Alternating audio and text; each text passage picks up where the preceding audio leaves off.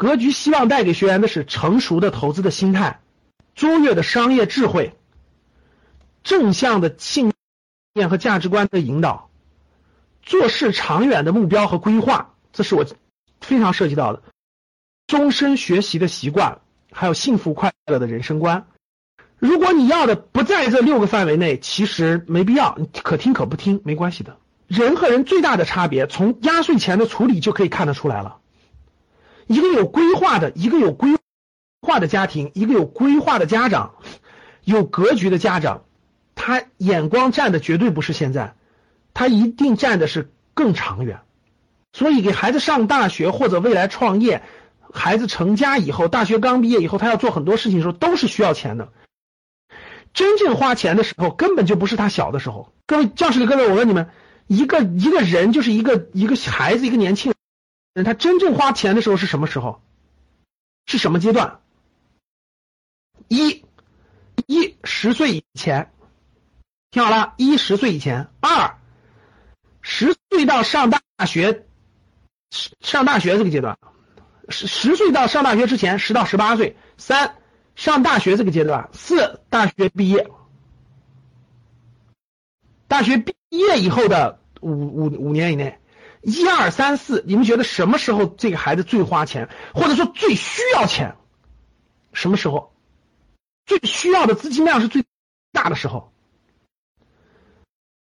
其实很多人很多人都认为是十岁以前，其实十岁以前根本花不了多少钱，你就报一顿辅导班也花不了多少钱。十到十八岁也花不了多少钱，因为在正常上学，大学也花不了多少钱。中国的大学学费真不贵，大家都知道。你说你一定要出国留学，实话实说，那也，你如果出国留学，你确实花的这个金额就比较高。但其实这个人真正需要花钱的时候，是他走出校门之后，是他要做大事之前的那个铺垫阶段。而到最关键的阶段呢，结果大多数家长都认为，这孩子大学毕业了，应该自己养活自己了，我也不给钱了，等等了，所以就造成了其实很多。关键时刻、关键问题的时候，没有力量能够支撑他，然后也没有那啥，所以很多时候很，这个孩子也苦哈哈的，这个家长其实也没考虑明白。其实我并不是说的时候，他大学毕业了，你还要给他多少钱？其实不是，而是你的孩子真有本事、真有能力的时候，其实是在大学之后是需要你帮助的时候。但是大多数家长根本就没有这样的意识和理解，完全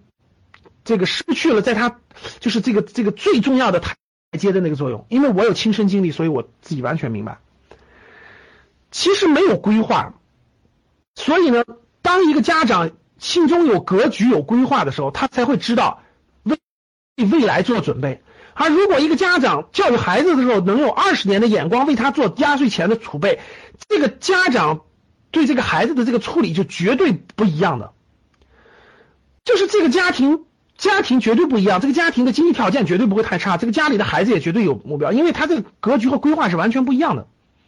我给你们讲个真实的案例，各位，我们在高端课的时候，在游学的时候，我们在那个厦门游学的时候，就在一月份，我们有一个学员就分享了他的案例，